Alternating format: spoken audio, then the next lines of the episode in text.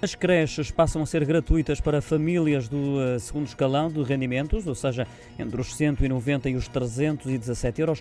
Uma informação revelada hoje com a publicação por parte do Governo em Diário da República das condições específicas do alargamento da gratuitidade da frequência de creche. O executivo de António Costa estabeleceu ainda que as entidades e as instituições particulares de solidariedade social ou legalmente equiparadas procedem à devolução das comparticipações familiares, caso tenham sido cobradas, junto das famílias das crianças abrangidas pelas medidas. Pode ainda ler-se nesse documento. Refira-se a esse propósito que já no anúncio da sua recandidatura à Câmara Municipal de Lisboa, no mês de julho, o atual autarca Fernando Medina prometeu creches gratuitas até ao final do mandato, isto é, até 2025, para as famílias jovens da classe média que residam em Lisboa.